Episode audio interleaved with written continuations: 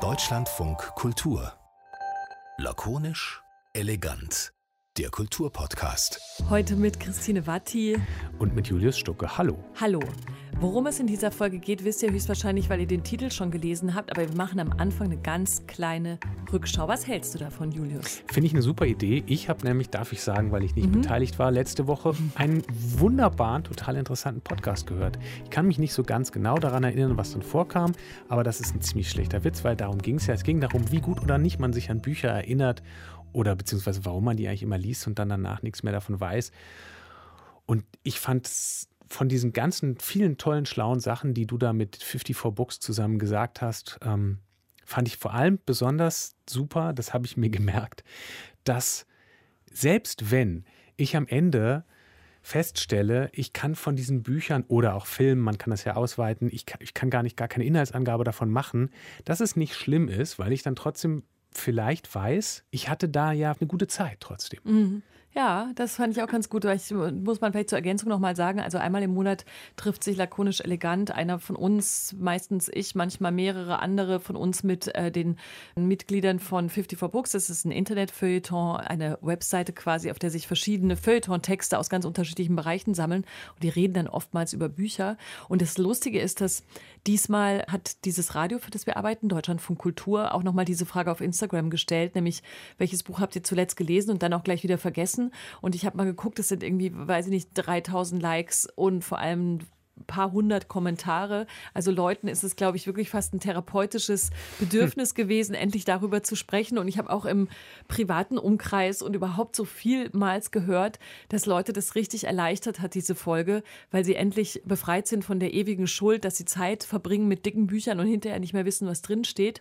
Und ähm, ich kann ja nur mal ganz kurz zitieren aus diesen Antworten, die es bei Deutschlandfunk Kultur auf der Instagram-Seite gab. Also das Kapital von Karl Marx wurde selbstverständlich vergessen. Viele Schulbücher wurden vergessen, Mathebücher, also Schulbücher wurden öfter mal aufgezählt. Ähm, das Haru zählt nicht, wenn man die vergessen hat. Das, ich finde auch. Das ist doch. Das, geht das, darum, ob man sich daran erinnert, nicht, dass man die vergisst. Ja, okay. okay. Entschuldigung. Sehr gut. Ein typischer Stucke. Ich habe mein Mathebuch vergessen. ähm, Haruki Murakami, Kafka am Strand, wird hier genannt. Ulysses äh, wurde, wurde gelesen und auch gleich wieder vergessen. Der Steppenwolf, der Fänger im Roggen. Also echt lustigerweise so dem klassischen Kanon zugeordnete Bücher. Und ich glaube, es tut gut, wenn man sagt, ich habe es zwar gelesen, ich weiß aber nicht mehr, was drin steht. Und das ist eine schöne Folge. Kann man natürlich auch nachhören, logischerweise. Kann man auch natürlich nicht nachhören oder gleich wieder vergessen. Ist auch egal. Auf jeden Fall. Aber gab es eine größere Diskussion. Deswegen deswegen hatte ich Lust, darüber nochmal zu sprechen. Ja. Nee, nicht eine Diskussion, wirklich sowas, so ein allgemeines sich die Seele ähm, ausschütten. Sagt ja, so? Die Seele ausschütten sagt man, glaube ich, nicht, aber ich weiß trotzdem, das was Herz du meinst. Und ich glaube, ihr wisst auch, was Christine meint. Das Herz ausschütten. Das lässt halt unser aller Erinnerungsfähigkeit nach. Das ist doch schön. Im Kollektiv vergessen wir Bücher, aber immer noch werden Bücher geschrieben und wir haben dann aber trotzdem Momente und eine gute Zeit und so ein partielles Erinnern wahrscheinlich schon an Einzelsituationen. Das war letzte Woche. An das Ereignis dieser Woche, ich muss vielleicht noch mal kurz sagen, wir zeichnen diesen Podcast auf am Mittwoch, den 4. Mai, möchte man sich zumindest vielleicht am liebsten nicht so richtig dran erinnern. Zumindest hm. nicht an eine Nachricht, die aus den USA äh, zu uns rüber geschwappt ist. Das ist eine geleakte geleakte Urteilsbegründung aus den USA, die ziemlich viele empört hat, denn da gibt es eine Begründung für eine, also für das Kippen des Rechts auf Abtreibung. Um das erstmal werden es da noch ein bisschen genauer auseinandernehmen. Und das ist tatsächlich relativ ähm, spektakulär, weil wenn diese Urteilsbegründung Bestand hat und alle Gegenargumente überwiegt, dann könnte es sein, dass in einigen Wochen, Monaten tatsächlich ein Urteil gefällt wird, das einen massiven Auswirkungen auf das Abtreibungsrecht hat und es nämlich tatsächlich für viele Bundesstaaten einfach kippt. Und damit sind wir in einer Debatte gefangen, von der wir beide glaube ich, sagen zu können, dachten, naja, das kann man mal besprechen, ist ja noch nicht so weit und kann ja vielleicht eigentlich überhaupt gar nicht sein. Gleichzeitig aber stellte sich für uns schon die Frage, dieses äh, Körperpolitik oder Bodypolitics, wie man auch sagen kann, ist ja auch immer so ein Freiheitsindikator für Gesellschaften. Also wenn es hm. da läuft, wenn das Selbstbestimmungsrecht geschützt wird, wenn Menschen leben können, wie sie wollen, dann gehen wir im Allgemeinen davon aus, ah, das ist eine einigermaßen freie, selbstbestimmte Gesellschaft. Wenn so eine Nachricht rüberkommt äh, aus der Welt, deswegen ist es für uns auch ein Kulturpodcast-Thema, dann stellt sich natürlich die Frage, was passiert denn da genau und warum ist genau ausgerechnet dieser Selbstbestimmungsbereich eigentlich charakteristisch für das Wesen von so einer Gesellschaft, sodass man sofort aufhört, also aufmerkt und denkt, ey, was, was ist das denn jetzt? Wo kommt ja. das denn her? Ja. ja, und vor allem ist es ja auch sowas, wo man, wie du sagst, wo man sich eben einerseits gar nicht vorstellen kann, dass es dahin zurückgeht. Und je mehr man sich dann aber damit beschäftigt, stellt man vielleicht auch fest, dass es gar nicht so sehr um so ein Zurückgehen geht, ja, sondern dass da einfach irgendwie immer was schlummert so. Und ähm, dann hört man halt total auf und denkt sich, Moment mal, irgendwie ist, passiert das jetzt gerade wirklich? Aber es scheint ja wirklich ähm, gerade zu passieren. Und deshalb hatten wir ähm, das Bedürfnis, darüber zu sprechen und vor allem auch nicht so sehr immer nur natürlich ähm, jetzt über die USA zu sprechen, sondern über uns genauso. Und ähm, das, was in Deutschland, was in Europa äh, diskutiert wird, das ist ja nicht was, wo man immer nur sagen kann, guck mal, was die da drüben machen. Aber genau. da fangen wir an. Ja, genau, wir fangen da an. Ich kann ja so ähm, Radiosendungs-Teasermäßig sagen, das habt ihr vielleicht auch schon gelesen in diesem Podcast, wird auch noch die Soziologin Paula Irene Villa-Braslawski auftauchen. Könnte man mindestens aus Lakonisch Elegant vielleicht schon kennen und vielleicht auch deshalb, weil sie äh, auch Lehrstuhlinhaberin für allgemeine Soziologie und Gender Studies an der Uni München ist, also sich sozusagen mit diesem Themenbereich sowieso äh, beschäftigt, auch sich schon viel zu dieser aktuellen Lage in den USA geäußert hat. Dazu aber gleich. Aus Zeitverschiebungsgründen haben wir diese beiden Gespräche ausnahmsweise in lakonisch auseinandergenommen. Ich kann auf jeden Fall sagen, die sind beide krass. Mhm. Oder dürfen man, wir mal selber vorher schon ja, sagen, dass es so ist? Man, man kann in diesem Fall ausnahmsweise mal spoilern ähm, ja. und sagen, dass, also zumindest in dem ersten Gespräch, womit wir einsteigen, weil wir bei den USA einsteigen, weil da das Ganze natürlich herkommt, wir beide so einen Moment hatten, wo wir wirklich irgendwie uns im Studio gerade angeguckt haben beim Aufzeichnen und dachten, pff, okay, es geht noch ein ganz großen Schritt weiter, als wir das gedacht hatten. Ja, vor allem, weil man in der aktuellen News-Redaktion gerade im Moment, glaube ich, noch so ein bisschen so drauf ist, ja, das ist jetzt mal so eine Urteilsbegründung, die ge geleakt wurde. Wir müssen doch erstmal abwarten, was passiert. Unser erster Gesprächspartner macht da überhaupt keine Hoffnung, die zweite übrigens auch nicht, dass das einfach nur so ein mhm. vorübergehender, seltsamer äh, Zustand ist. Der erste Gesprächspartner ist Adrian Daub, der lebt in San Francisco, lehrt an der Uni Stanford, ist äh, Germanist und Literaturwissenschaftler und genau das große Thema Gender Research ist das, das äh, womit er sich eben auch auf wissenschaftlicher Ebene ähm, beschäftigt. Und ihn haben, haben wir ganz ganz logischerweise am Anfang behandelt wie unseren USA-Korrespondenten, weil wir dachten, okay, der ganze Research-Kram kommt gleich, aber erst müssen wir ganz aktuell wissen, wie hat er diese, also wie hat er dieses Leak quasi wahrgenommen und vor allem welche Stimmung hat es zur Folge in ja, den USA? Ja. Ich würde sagen, die letzten 48 Stunden haben bei den Amerikanern, die sich um sowas Sorgen machen, kein nicht viel Überraschung ausgelöst, aber doch einen gewissen Schock halt. Das heißt, man wusste eigentlich, dass es kommt, aber ich glaube, man doch, war man doch im Endeffekt von dem Thron und von der äh, absoluten, ja, von der Absolutheit dieses, äh, ja, dieses äh, Entwurfs eben doch geschockt. Und ich muss natürlich sagen, ich be bewege mich da in einer ziemlichen Bubble. Also ich bin äh, vor allem mit Menschen in Kontakt, die sich eben für Genderfragen interessieren. Ich lebe in San Francisco, äh, in einem Staat, in dem selbst für amerikanische Verhältnisse Unterstützung für Abtreibungsrechte sehr, sehr hoch ist. Und äh, hier gab es natürlich schon Proteste. Äh, hier will man organisieren, hier überlegt man sich, was man machen kann. Aber selbst hier, glaube ich, hat man nicht sehr viel Hoffnung, dass sich das alles noch äh, verhindern lässt. Wenn sich das nicht verhindern lässt, vielleicht kannst du uns noch mal ganz kurz ähm, erklären. Also man kann da natürlich ganz tief, das wollen wir nicht, in die verfassungsrechtlichen, komplizierten ja. amerikanischen Verhältnisse einsteigen. Könnte man einen eigenen Podcast machen. Aber sozusagen, was ähm, steht jetzt an? So, wenn du sagst, viele halten es auch für wahrscheinlich. Was genau, wie genau geht es weiter? Also so, ich bin auch kein Jurist, muss ich da vorschieben, aber äh, wenn die äh, Entscheidung so steht, wie sie jetzt, äh, wie dieser Entwurf sie nahelegt, dann würde das bedeuten, dass sowohl der Präzedenzfall Roe und der Präzedenzfall Casey wegfallen. Und äh, das würde bedeuten, dass es eben keine verfassungsrechtlichen Schutz von Abtreibungsrechten mehr gibt. In dem Moment würden in jedem Staat, in dem damals, 1973, Abtreibung illegal war, in diesen würden sofort die alten Rechte wieder gelten. Das betrifft, glaube ich, vor allem Michigan und Wisconsin und so weiter und so weiter.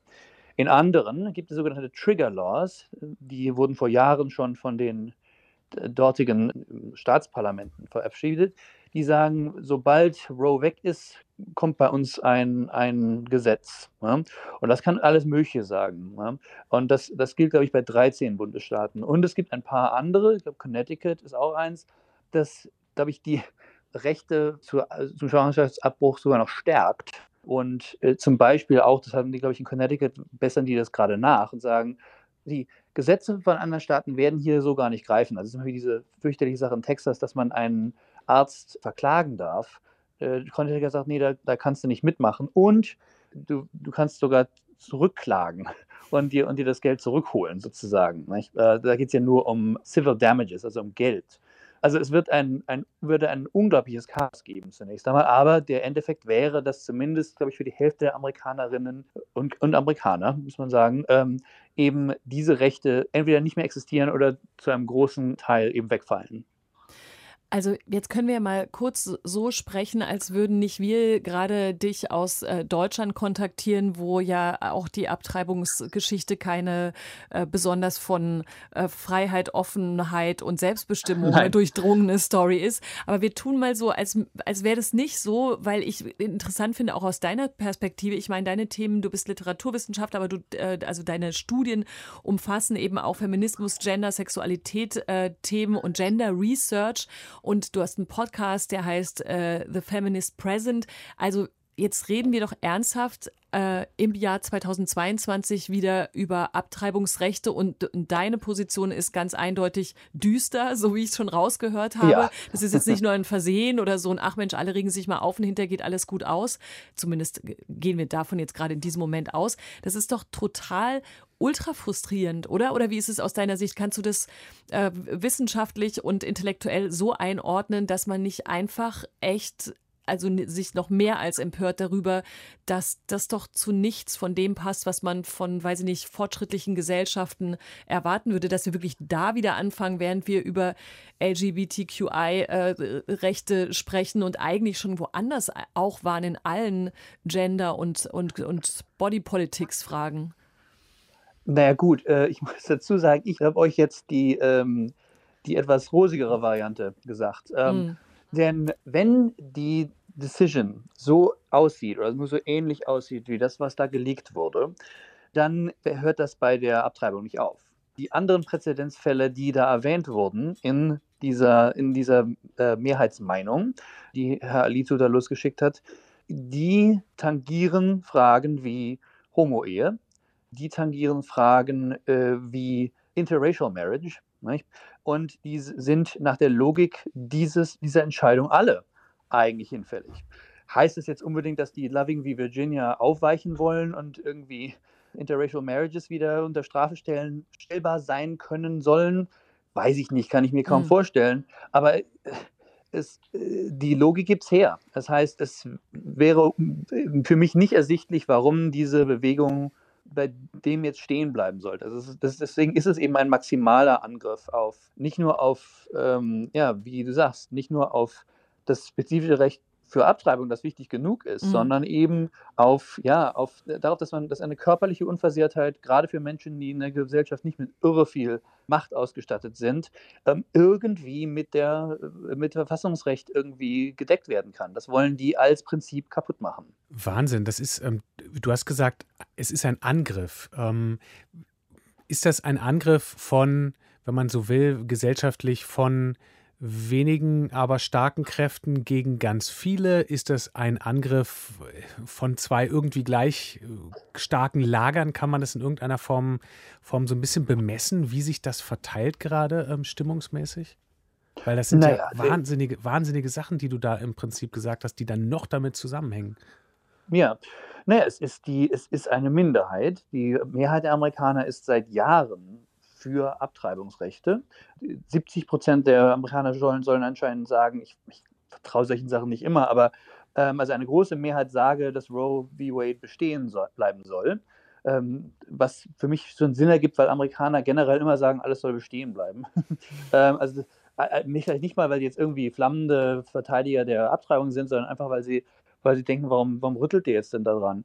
Also das ist eine Minderheit, aber das ist eben das Problem. Das, die USA sind im Begriff und verändern sich seit 20 Jahren in eine in ein System, das mehr noch als früher mal in dieser Verfassung angelegt, eben von einer Minderheit regiert werden soll. Ähm, der erste Angriff kam, also es ist kein Zufall, dass, die, dass dieser Supreme Court zuerst einmal äh, den Voting Rights Act kaputt gemacht hat, damit eben ein, eine Minderheit der Amerikaner die Regierungen, äh, die Regierungspolitik sehr stark bestimmen oder demnächst dominieren kann. Nicht? Es ist auch kein Zufall, dass sie sich nicht an die Regeln für die Nominierung von Richtern gehalten haben. Ich meine, die, mehrere dieser Richter sollten gar nicht auf diesem Gerichtshof sitzen. Ähm, ich meine, da muss man nicht sehr weit gucken, um zu gucken, was, die, was das ist. Das ist äh, das polnische Modell. Nicht? Also mhm. im Grunde genommen wollen die Republikaner die USA zum größten Ungarn oder zum größten, zum größten Polen der Welt machen. Darauf läuft es hinaus. Und insofern ist es denen wurscht, wer, äh, was ich in San Francisco dazu denke. Mhm. Es wird gewisse Probleme für die äh, geben, aber ich kann mir nicht vorstellen, dass, ich glaube, die, die glauben zumindest, dass sich mittlerweile genug geimpft gegen den, den öffentlichen Willen der breiten Mehrheit der Amerikaner, dass es äh, im Grunde genommen, dass es verpuffen muss. Also sie werden natürlich, werden sicherlich Trillerpfeifen zu hören bekommen und, und äh, glühende und flammende Reden und so weiter aber im Endeffekt werden sie sich einfach darüber aufregen, dann, dass irgendjemand bei ihnen zu Hause aufgetaucht ist oder bei jetzt schon bei dem Leak werden sie haben sie ja schon gesagt, der eigentliche Skandal ist das Leak. Am Schluss werden wir sicher hören, dass wenn man Representatives bedrängt, sie sollten doch bitte die, das Recht einer Frau zu, zum Schwangerschaftsabbruch äh, unterstützen. Dann wird, man, wird, einem sicher gesagt, dass man Cancel Culture betreibt oder irgendwie sowas. Die haben sich bereits darauf eingestellt, dass sie sowas überstehen können. Das ist, die USA sind auf dem Weg in eine Minderheitenregierung und die Republikaner wollen das so permanent wie möglich gestalten. Das heißt aber ja auch, ähm, das Ganze ist weil du vorhin gesagt hast, es liegen im Prinzip in einigen Staaten ja schon lange ähm, die entsprechenden Reaktionen rum. Äh, wenn irgendwann mal diese, diese Regelung fällt, dann haben wir im Prinzip schon in der Schublade, was dann passiert. Wir reden ja. von längeren Linien als, als Trump. Wir reden einfach von einer kontinuierlichen Entwicklung und sind jetzt an sowas wie, wie so einem Punkt, wo ganz viel zusammenkommt. Ich meine, es gab ja gerade auch diese äh, in Florida dieses von Gegnern Don't Say Gay genannte Gesetz, wo im Prinzip ja. an Schulen verboten wird, sexuelle Identität zu unterrichten und überhaupt über Identität zu sprechen in Unterrichtsinhalten. Das sind Florida auch nicht die einzigen, ähm, die so in eine solche Richtung gehen. Also das heißt, jetzt sammeln sich da ganz viele Sachen, die sich über eine lange Linie aufgebaut haben. Ja, auf jeden Fall. Und Trump ist da epiphänomenal. Der ist ein absolutes. Wer war wichtig für die Richter? Über Trump konnten konservative Republikaner eben diese, diese drei Richter an den Bundesgerichtshof fördern und weiter unten äh, hatte Mitch McConnell, der äh, Vorsitzende, damalige Vorsitzende des Senats, heute Minderheitsführer im Senat, hatte sich einfach geweigert, den, am Ende der Obama-Ära äh, Richterposten nachzufüllen. Die werden vom Senat, müssen die ja bestätigt werden, selbst weiter unten. Man kennt immer die wichtigen, eben die mit dem Supreme Court. Das gilt aber auch für ganz viele andere Federal Courts. Und äh, nicht, also es gibt einerseits eben diese Tatsache, dass zum Beispiel, wie du sagtest, also dass, dass in Florida dieser komische, dieses komische Gesetz verabschiedet wird. Das Irre ist aber, dass viele von den, vielen von diesen Gesetzen dann auf richterlicher Ebene stattgegeben wird, weil das Trump-Leute sind und zum Teil eben ähm, Menschen mit fast gar keiner rechtlichen Erfahrung, also irgendwie Leute gerade aus der Law School oder sowas, die einfach alles abnicken, was eben schön rechts und stramm konservativ ist. Also das hat man vielleicht in Deutschland nicht verfolgt, aber selbst die Überlegung, dass Joe Biden als Oberbefehlshaber der Armee seinen Soldaten sagen darf, hört mal, mach, äh, nehmt bitte eine, eine Covid-Vakzine. Selbst das hat ein Trump-Richter gekippt und hat gesagt, nee, das, das, äh, sei, das, sei, das sei eben körperliche Autonomie. Ne? Ähm, ja. Abtreibung nicht, aber, aber mal ein bisschen moderner, das ist dann schon ein bisschen viel. Ne? Also das ist, das ist das Problem. Diese, diese Strukturen da war Trump sozusagen ein Mittel zum Zweck, würde ich sagen. Und wie sehr er das weiß oder reflektiert hat, weiß ich gar nicht. Also ich glaube, da wäre, selbst wenn er nicht gekommen wäre, was weiß ich, wenn irgendjemand anders das gemacht hätte, wenn Pence, wenn er am ersten Tag einen Herzinfarkt erlitten hätte und Pence wäre, wäre ähm, Präsident gewesen, wären wir in genau derselben Position. Also da denke ich, führt die Fixierung auf Trump äh, äh, nicht sehr weit. Also es ist, es ist ein, das ist die Republikanische Partei, das ist die amerikanische Rechte.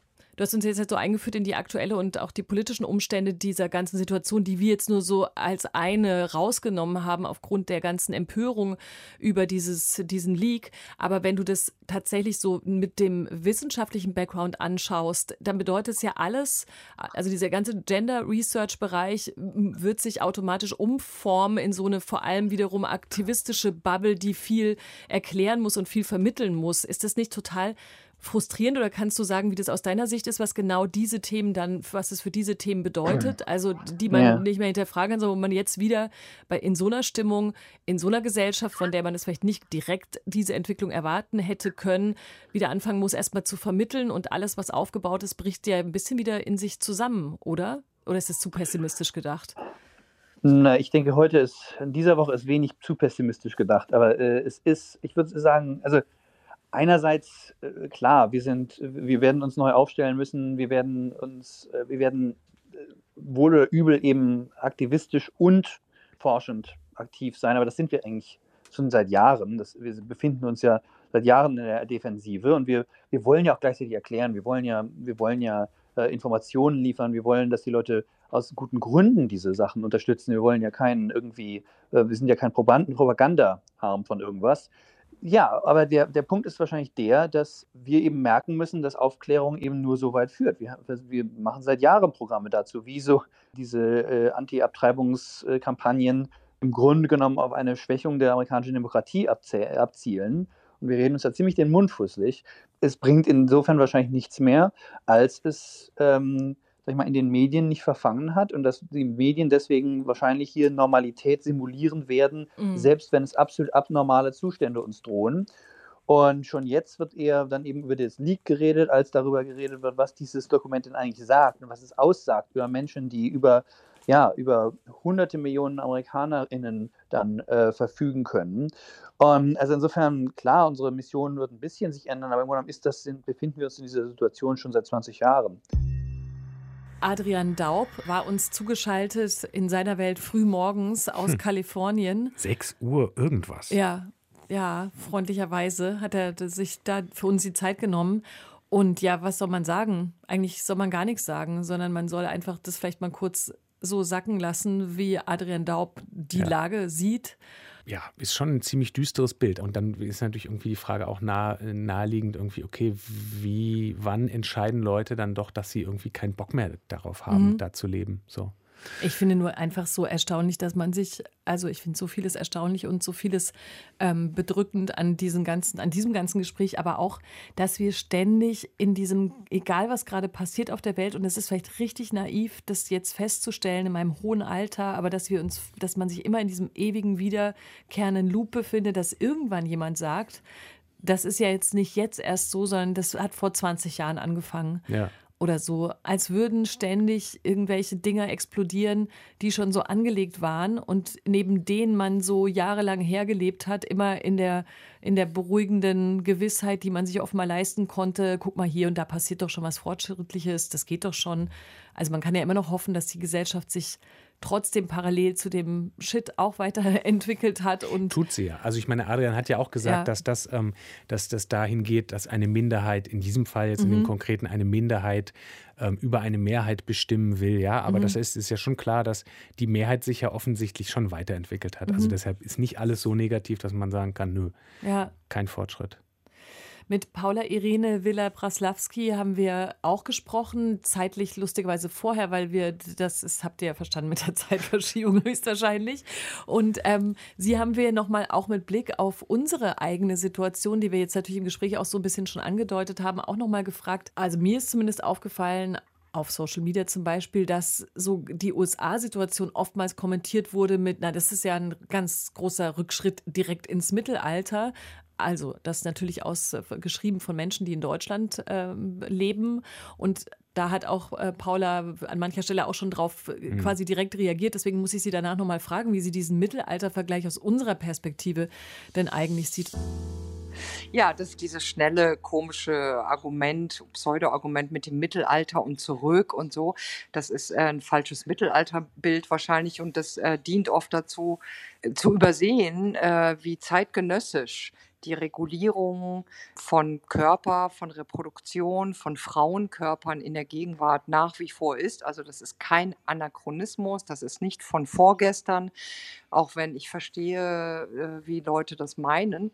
Aber wir müssen wirklich sehen, ähm, dass diese ganze Thematik, also reproduktive Rechte, Recht auf Abtreibung, Recht über den eigenen Körper zu verfügen, Recht auf Verhütungsmittel, Recht auf eine gute, umfassende Aufklärung und äh, Gesundheitsversorgung, gerade in Bezug auf Sexualität, Geschlecht, Körper, dass all das im Moment und seit Jahren ein unglaublich intensives Thema politischer Auseinandersetzung und Regulierung ist, auch in Europa, auch in Deutschland, nicht nur in den USA.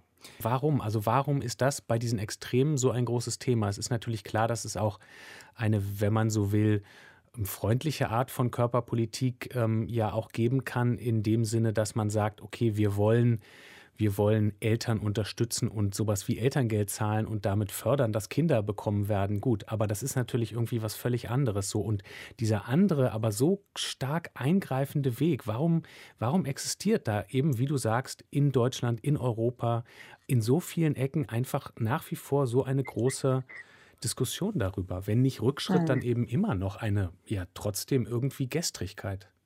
Ja, also zum einen, ähm, genau, will ich das Argument nochmal stärken, das du schon angedeutet hast, was mir auch sehr wichtig scheint, äh, dass diese selbsternannten Pro-Life ähm, Politiken, Mobilisierungen, Gruppen und Personen äh, überhaupt nicht pro-life sind, äh, gerade auch in den USA nicht, äh, wenn es genau um sowas geht, wie Unterstützung für Eltern, für Familien, gerade auch für die, die in Armut leben oder von Rassismus betroffen sind. Es gibt keinerlei Unterstützung, wie wir das zum Teil hier aus Europa und so weiter kennen. Also pro-life wäre genau eine Unterstützung aller Menschen, auch aller Kinder. Und das geschieht ja nicht. Ja, diese Thematik der Verunmündigung, ja, der Infantilisierung, der Kriminalisierung, der Unfreiheit, gerade von Frauen in Bezug auf ihren eigenen Körper, steht in einer historischen Linie mit auch weiteren anderen Gruppen, die als nicht gar so menschlich, als nicht ganz so Subjekte, Personen von Gewicht gelten, um es mit Judith Butler zu sagen. Und der Lackmustest äh, für den vollen Subjektstatus in der Moderne ist ja die Möglichkeit, über den eigenen Körper zu verfügen. Und es gibt ganz große Gruppen, die davon ausgeschlossen sind, eben auch Frauen, weil und insofern sie sozusagen reproduktionsfähig sind, weil sie schwanger werden können. Und es gibt ein altes, muss man wirklich sagen, Herrschaftsmoment, eine Herrschaft, die darüber funktioniert, Reproduktionskontrolle auszuüben, Bevölkerung zu kontrollieren. Und das läuft direkt über Körper derjenigen, die eben schwanger werden können und auch schwanger werden. Das ist Teil von Herrschaft, kann man nicht anders sagen. Ja, und vor allem, also ich meine, das ist jetzt natürlich liegt so auf der Hand, ne, woher diese Herrschafts, äh, der Herrschaftsanspruch kommt, nämlich äh, letztendlich wahrscheinlich einfach dadurch, dass wenn das nicht von außen, in dem Fall von der äh, männlichen Seite reguliert oder gestoppt oder irgendwie eingeschränkt wird, dann ist da natürlich eine große Macht auf der Seite der Frauen, in die man keinen, also auf die man keinen Zugriff mehr hat, allein weil es den eigenen Körper betrifft. Das muss ja eine, eine wirklich nicht zu stillende Panik sein. Ja, ist es vielleicht, aber ich, also äh, zum einen weiß ich gar nicht mit, mit so Gefühlen zu argumentieren, mhm. aber ich verstehe ja selber wirklich nicht, was eigentlich die Sorge da ist. Also ich, ich, mir ist das wirklich auch, sagen wir mal, gesellschaftlich, historisch, politisch, kulturell nicht nachvollziehbar, außer sozusagen als Element von politischer Herrschaft, was da eigentlich für eine Sorge dahinter ist, dass eben manche Menschen neues Leben aus sich heraus sozusagen äh, mit ihren Körpern generieren können. Ähm, es gibt natürlich die Argumente mancher Feministinnen, die sagen, ja, das äh, ist, ist sozusagen eine Form der Produktion, eine Form, die der kapitalistischen Wirtschaftsweise Konkurrenz macht und so weiter. Mhm. Ich weiß es nicht. Mich überzeugt halt diese, diese Angst äh, nicht so sehr.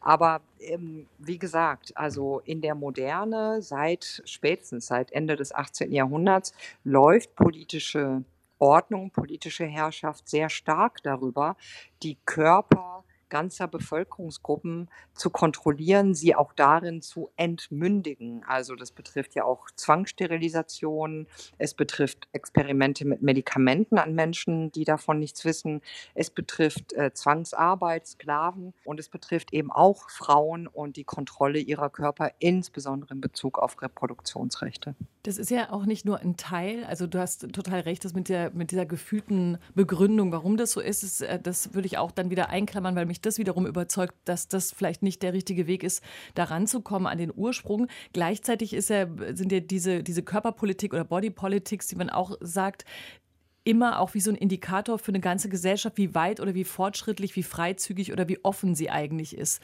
Und das ist, fand ich wiederum im Nachdenken interessant, dass es, dass es eben genau auch darüber läuft. Also wir erzählen ja gerne von Gesellschaften, in denen es LGBTQI-Rechte gibt oder in der, denen sich auf diesem Gebiet was tut. Also was wir ansonsten ja als eine persönliche Entscheidung, Lebensentscheidung beurteilen, hat dann natürlich genau diese große Dimension in der Gesellschaft, die damit dann auch eine ganz andere Charakteristik Diagnostik bekommt.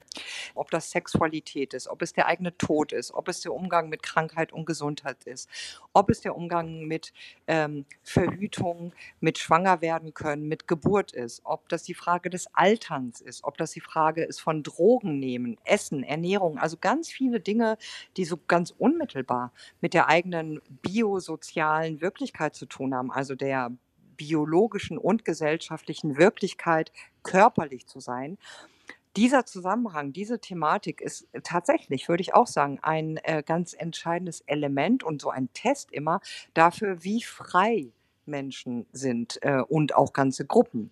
Und da gibt es eklatante Unterschiede in modernen Gesellschaften. Manchen wird quasi jegliche Freiheit zugestanden, gerade auch ja konkret in den USA die Übergriffigkeiten, das Pussy-Grabbing und so weiter. Da wird den einen ganz viel zugestanden an Freiheit, an Autonomie, an Entscheidung über den eigenen Körpern und anderen wird diese äh, Freiheit gar nicht zugestanden. Sie sind kaum sozusagen Rechtssubjekte und Menschen in der Hinsicht. Gefängnisinsassen, rassifizierte Menschen, arme Menschen, Migrantinnen, Frauen vielfach, denen das Recht abgesprochen wird, über den eigenen Körper zu verfügen und die auch öffentlich permanent danach bemessen werden, bewertet werden, geschämt werden äh, dafür, wie sie aussehen, was sie essen, äh, wie sie sich kleiden, ob sie altern, ob sie Falten haben, bis hin zu, ob sie schwanger sind oder nicht und so weiter.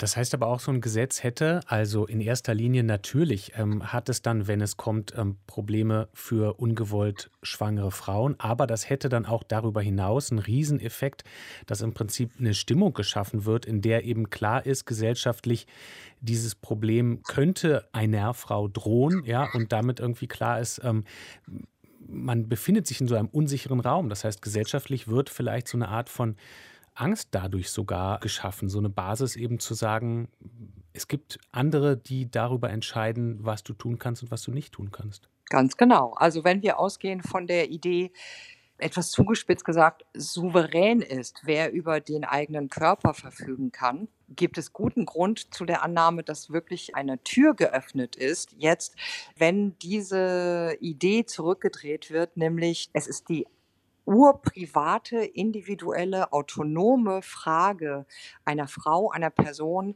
wie sie mit einer Schwangerschaft umgeht. Und diese Privatheit, die ja gerade auch in den USA so wahnsinnig fetischisiert wird zum Teil oder so hochgehalten wird, denken wir an Waffengesetze und anderes, mhm. die wird jetzt sozusagen hinterfragt und soll wohl, so steht es jedenfalls in diesem Entwurf, relativiert werden. Also wo argumentiert wird, nein, so kann man das Recht auf Abtreibung nicht begründen. Es ist nicht so privat, wie das ursprüngliche Urteil begründet hat. Und dann ist genau die Frage im Raum, ja, wessen Rechte beispielsweise in Bezug auf Sexualität, beispielsweise in Bezug auf Ehe und Familie, beispielsweise in Bezug auf Adoption, beispielsweise in Bezug auf Gesundheitsversorgung. Was gilt für wen als wie privat und die eigene Entscheidung und wo aber mischt sich der Staat derart rein? Und das ist jetzt die offene Frage und da gibt es durchaus Grund zur Sorge, würde ich sagen, ja. Wie könnte man über die Bewegung sprechen, die all dem eigentlich natürlich entgegensteht? Also jetzt sieht man die äh, klassischen Demonstrierenden ähm, auf den Straßen der USA. Es gibt ja da auch in Deutschland, gab es ja vor kurzem zum Beispiel diese riesige Debatte um das Bewerbungsverbot für Frauenärztinnen, die über, über die Möglichkeit einer Abtreibung nur informieren wollten und so weiter. Also es gibt ja immer wieder also die, diese Momente, in denen dann sich Menschen äußern und da sind und sagen, das geht so nicht.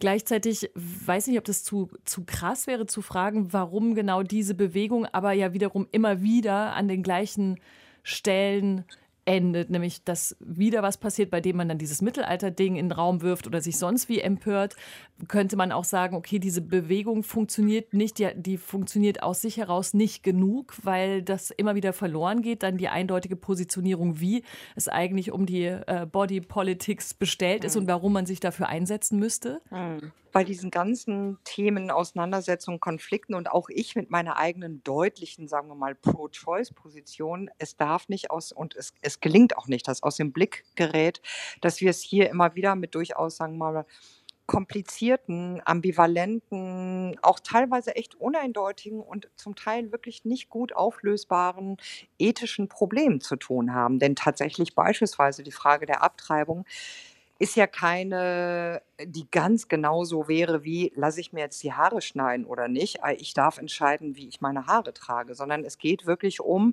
gewichtige Fragen von Ethik. Wessen Leben zählt wie? Wann beginnt ein Leben? Was ist ein Leben?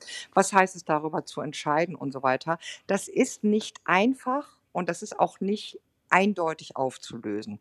Die Sache ist aber, es passiert immer wieder. Also auch wenn Abtreibungen verboten würden, das wissen wir aus unendlich viel Forschung, sie finden trotzdem statt.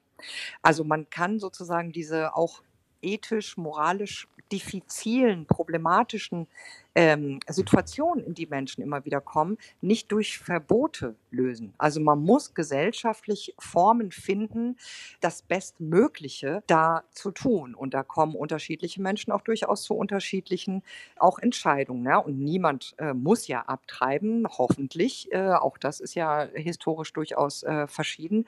Und es muss gesellschaftlich dafür gesorgt werden, dass diese moralisch manchmal schwierigen Entscheidungen angemessen getroffen werden können. Nur diese Auseinandersetzungen, die laufen halt immer weiter, weil sie als Problem nicht eindeutig mhm. aufzulösen sind. Absolut, denn dieses ethische Argument, mit dem Recht des Kindes zu kommen, ist ja eines, was man im, in jeder Situation nicht beantworten kann. Ich meine, auch ein Kind, das geboren wird, kann sagen irgendwie, also wenn ihr mhm. mich gefragt hättet, ja, ich meine, das wissen wir nicht, das können wir auch nie ja. wissen so. Und insofern ja. hilft dann irgendwie nur so ein, so ein relativ pragmatischer Weg, eben informieren und beraten. Aber das haben wir ja, selbst das haben wir hier ja relativ lange eben blockiert. So ist es. Ja. Also genau. Und es gibt in der Philosophie, die sich mit diesen Dingen beschäftigt, will ich uns alle auch nochmal ermutigen, uns da auch mal, wenn wir das Privileg haben, das tun zu können, da ein bisschen nochmal nachzulesen, ja, wie es ist. Genau, wie du sagst, solche Fragen. Das ist ja, ist ja nicht Quatsch, ja, sich zu fragen, wie würden Kinder entscheiden, wenn sie entscheiden könnten, wenn wir sie fragen würden und so weiter? Wie würden demente Menschen entscheiden und so? Das sind ja alles Fragen, die sich im Alltag ja immer wieder stellen, wo wir Rechte gegeneinander abwägen müssen und so weiter. Und genau in dieser Hinsicht würde ich auch sagen und dir zustimmen, wir müssen Raum geben gesellschaftlich auch für diese ambivalenten, für diese unklaren Möglichkeiten und aber allen Beteiligten insbesondere und vor allem den Personen, die tatsächlich schwanger werden, äh, schwanger sind und damit so unmittelbar betroffen sind, dass die sozusagen als mündige Personen behandelt werden, die wirklich für sich entscheiden können. Wir unterstellen ja immer, Schwangere oder wir als Gesellschaft wird historisch unterstellt, Frauen können das gar nicht entscheiden. Ja, das ist ja dieses äh, sogenannte Werbeverbot, was es lange gab in Deutschland, 219 der Paragraph.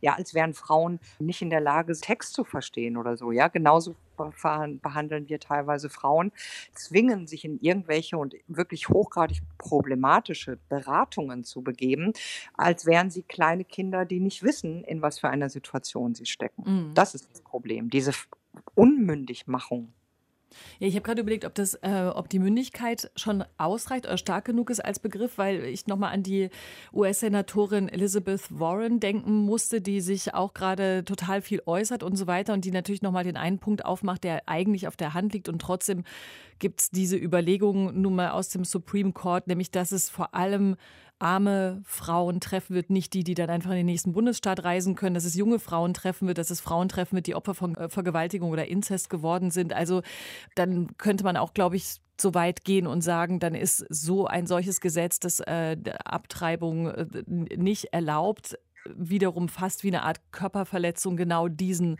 Frauen gegenüber. Also es ist hm, ja nicht ein ja auch, das wird ja auch ja. genauso verhandelt, ja. Also das äh, Wording ist auch wirklich wichtig an der Stelle und ich finde schon angemessen teilweise jedenfalls davon zu sprechen, dass man Zwangsgeburten macht, Zwangsschwangerschaften, dass man und es gibt wirklich massenhaft dokumentiert solche Fälle äh, in manchen Bundesstaaten in den USA, aber das gibt es international in anderen Ländern auch, zwingt Schwangerschaften bis zum sozusagen dann auch bitteren Ende fortzusetzen, obwohl sehr früh klar ist, dass äh, das Kind nicht überlebensfähig sein wird, dass die schwangere Frau das nicht möchte, dass es da massive gesundheitliche Probleme gibt. Und dann zwingt man Leute, als wären sie eine Gebär Umgebung oder Gebärmaschine sozusagen, zwingt man sie bis zum bitteren Ende wirklich auch traumatische Erfahrungen zu machen. Ich weiß nicht, ob ich das Körperverletzung nennen äh, möchte, mhm. also ich bin da keine Juristin, aber mhm. man zwingt sie zum wirklich traumatisierenden, vermeidbaren Erfahrungen, die niemandem helfen. Was glaubst du, wie es ausgeht in den USA? Also das kann man ja natürlich immer dazu sagen. Es gibt auch Stimmen, die sagen, es gibt natürlich sicherlich auch Gegenargumentationen. Und jetzt haben wir die, die wurde jetzt geleakt aus möglicherweise strategischen Gründen. Die Aufregung jetzt, meinst du, die es ist so eine Meinst du Frage, die sind natürlich auch immer ein bisschen schlecht, aber äh, trotz allem, es gibt ja eine Reaktion darauf und mindestens eine Debatte darum, auch wenn noch gar nicht klar ist, wie am Ende entschieden wird. Und das ist bestimmt wichtig. Spürst du so eine Tendenz in all dem? Ich bin ziemlich davon überzeugt, dass das ähm, Supreme Court auch tatsächlich Abtreibungen wieder illegalisieren, kriminalisieren wird. Das äh, schätze ich so ein. Tatsächlich finde ich aber mindestens so interessant und relevant auch, äh, dass ich denke, dass jetzt ziemlich viel Protest und Debatte, Auseinandersetzung, Konflikt und Streit in den USA über diese Frage passieren wird. Also ich glaube, wir werden wirklich eine ganz massive Mobilisierung sehen von sehr vielen Gruppen. Äh, und ich denke, dass sich da eine Menge politischer Protest ähm, wird ähm, generieren an dieser Frage. Und da bin ich vielleicht zynisch, ich weiß nicht, aber durchaus auch ja, zuversichtlich, etwas optimistisch, dass da auch eine wirklich grundlegende Debatte auch in Gang kommen wird, wo wir auch sehen werden und es hoffentlich mehr Leuten klargemacht werden kann, Abtreibungen werden eh passieren, werden weiterhin passieren. Ähm, und wie du sagst, es äh, wird die äh, Varianten geben mit viel Geld und dann spricht niemand drüber und dann äh, kriegt es angeblich niemand mit. Aber es gibt auch, muss man auch sagen, nicht nur die blutige Back Alley Kleiderbügel-Variante. Es gibt inzwischen sehr gut organisierte, professionelle, gut funktionierende Netzwerke, die Medikamente zur Abtreibung verschicken. Mhm. Und diese Netzwerke, die funktionieren, die sind da, die gibt es. Da gibt es große transnationale Solidaritäten und Kanäle und das wird gut laufen, ganz bestimmt. Da wird es auch ganz pragmatische Wege helfen, möglichst safe Abtreibungen weiterhin zu ermöglichen für die, die das brauchen und wollen. Paula Irene Villa Praslawski mit einem Schluss, von dem man jetzt, glaube ich, nicht sagen kann, dass er irgendwie optimistisch ist, aber halt so pragmatisch wie in Extremsituationen irgendwann pragmatische Lösungen gesucht werden müssen. Und eigentlich will ich das auch gar nicht jetzt am Ende noch so komisch kommentieren. Ich glaube, in den beiden Gesprächen hat man zumindest viel mitgekriegt, wie, ja, wie viel größer dieses Thema ist als, wie gesagt, ein Leak, über den man mal kurz sprechen muss, um dann möglicherweise Druck aufzubauen, dass sich eine Haltung noch ändert. Ja. Beide sagen ja, dafür scheint es eher zu spät zu sein.